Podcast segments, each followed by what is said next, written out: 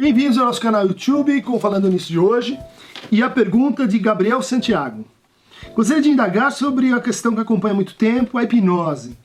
Como terapia sugestiva ainda é objeto de estudo e prática atualmente, a despeito da maior parte das correntes psicoterapêuticas terapêuticas estarem em consenso ao verem-na como uma técnica rudimentar de indução. O paciente no processo é eclipsado pela autoridade do terapeuta, que assume a posição de mando e desmando com o objetivo de coagir e subverter os sintomas, exercendo uma intervenção mecânica que muito se assemelha às abordagens das terapias cognitivo-comportamentais. Vista como escape mais pragmático a certos mal-estares, a hipnose não abre muito espaço para a elaboração de uma narrativa do próprio sujeito. Não há lá muito protagonismo, já que o próprio processo visa muito o ato, fazer do paciente a todo momento submetido ao que quer o terapeuta. Proposta tentadora que promete uma cura mais rápida e que respeita a demanda por, melhor, por melhora urgente no horizonte neoliberal, diz a propaganda. Afinal, hipnose ou psicanálise? É uma pergunta que passa por muitos assuntos, né? E, e, começa com um tema de fato presente na origem da psicanálise. A psicanálise ela começa com um fracasso com o fracasso reconhecido pelo próprio Freud eh, com a técnica da hipnose. Eh, motivado por, uh, por diferentes causas. Né? Primeiro, o Freud uh, via que o hipnotismo ele gerava uma cura, ele era capaz de produzir, eh, a partir de ordens diretas, a suspensão de sintomas. Então, por exemplo, um caso de cura pela hipnose, descrito nas obras completas do Freud, em que uma mãe não consegue amamentar seu filho e ela quer amamentar o filho e não consegue. Então, Freud vai lá, hipnotiza e ela rapidamente começa a amamentação. Daí ela tem um segundo filho e o mesmo problema volta. O Freud vai, hipnotiza uma vez e não dá certo. Ele tem que hipnotizar uma segunda. E, e, e, uma terceira. E daí ela finalmente consegue voltar a amamentar seu filho. Na terceira gravidez a coisa não funciona mais. Então o que a gente vê aí é que a hipnose ela vai decrescendo o seu poder é, terapêutico é que a hipnose depende, entender do Freud, da autoridade daquele que é o hipnotizador e de certas propriedades da consciência do hipnotizado. Né? Se, ele, se ele é mais apto ou menos apto a, a receber essa indução hipnótica. Isso traria, vamos dizer assim, uma limitação, né? porque muitos pacientes ficariam fora desse, desse âmbito uh, terapêutico. E a terceiro motivo mais, uh, mais importante levantado pelo Freud é que ele era um péssimo hipnotizador e que, e que é difícil você, assim, se você não nasce com certos, certas habilidades, você se tornar um hipnotizador.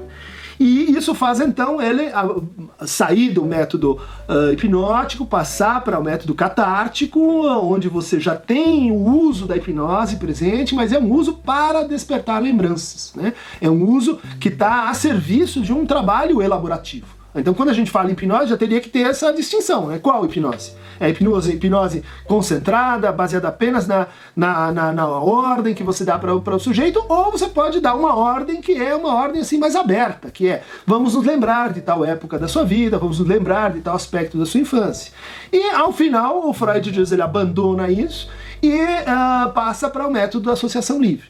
Mas a gente poderia dizer assim, ele abandona, mas sobrou um resto. E na psicanálise, os restos são muito importantes. Sobrou uma, uma remanescência, uma, uma coisa que permanece no método psicanalítico, mas vem do método hipnótico, que é justamente a presença de objetos intrusivos. Então, por um ato de hipnose, a gente faz os objetos intrusivos desaparecerem, né? E sobrou um resto, sobrou um resto da, da clínica da hipnose dentro da psicanálise, esse resto é o divã. Né? Por que, que os pacientes, em análise, eles são convidados a deitarem-se no divã? O Freud reconhece isso por dois motivos. Primeiro, porque ele ficava cansado de ouvir assim os pacientes cara a cara e manter uma atitude mais ou menos neutra, sem reações. E por outro, porque isso é um benefício para o paciente. É um benefício no sentido de que isso rebaixa a consciência, isso faz com que ele escute melhor suas palavras, isso reduz o poder de evocação pulsional, isso reduz o poder de apelo do imaginário, da imagem do outro ali presente, e uh, faz parte, então, até hoje, de, uh, do, do, método psicanalítico, algo, então, que você faz aqui uma, uma, uma, um contraste forte e é pertinente, mas que eu gostaria de relativizar um pouco, né? Quando você diz assim, uma coisa é psicanálise, outra coisa são as práticas de sugestão. É verdade, mas o Freud até o fim diz que é impossível a gente reduzir completamente o poder da sugestão. Né? O poder da sugestão ele é equivalente e simétrico ao poder da autoridade, o poder que vem da relação, o poder que se constrói naquele percurso. Né? Então não é tão simples assim a gente eh, dizer por decreto que não vai ter sugestão, de que a sugestão não acontece, porque esse é um enigma que fica até para o próprio Freud. No seu texto de maturidade, Psicologia das Massas e Análise do Eu, ele se pergunta: eu deixei a hipnose para lá, mas eu nunca consegui explicar realmente como ela funciona. Para o Lacan, há uma pequena teoria sobre isso. Ele diz: ah, o hipnotismo funciona quando existe uma sobreposição entre o significante mestre, vamos pensar lá, aquele que, que, que faz ponto de basteamento, que faz função de autoridade, e o objeto A. Né? Então é por isso que o hipnotizador ele diz: olhe bem nos meus olhos, acompanhe este som, preste atenção nas batidas do relógio, ou seja, tem um elemento assim sensível, né? É, mas mais ou menos difuso, repetitivo, que se associa com palavras, né? com ditos, com uh, aquele com quem você está falando. É interessante você colocar essa, essa pergunta, porque eh, de fato o Freud nunca discutiu. Eh, no sentido de desautorizar os efeitos terapêuticos da hipnose. Né? Então, até hoje, ela é usada, por exemplo, por dentistas, em cirurgias, em práticas uh, de medicina holística, uh, para que você consiga diminuir, por exemplo, a, analgesia, né? a, a dor de um paciente que não pode ser uh, anestesiado por outros meios. Então, é uma, é uma técnica muito interessante. há um grande psicanalista, né, François Rustang, Euh, é, vivo até hoje, foi um dos eh, primeiros alunos de, de Jacques Lacan e que é, se dedicou no final da, da, da, sua vida à prática do hipnotismo. Um estudo muito interessante sobre esse entranhamento entre hipnotismo e psicanálise, hipnotismo e práticas terapêuticas, né? Porque a gente está, na tua pergunta, você tomou uma distinção, né? Hipnotismo de um lado, ah, psicanálise do outro. Mas existem é, posições assim intermediárias, educativas, como você coloca, mais ou menos uh, sugestivas, né? com uso controlado de sugestão, ou com uso massivo de sugestão, com rebaixamento da consciência, sem rebaixamento da consciência, com técnicas corporais, sem técnicas corporais, enfim, todo esse espectro né, de disciplinas entre os dois polos, entre o polo do hipnotismo puro e o polo da, da psicanálise.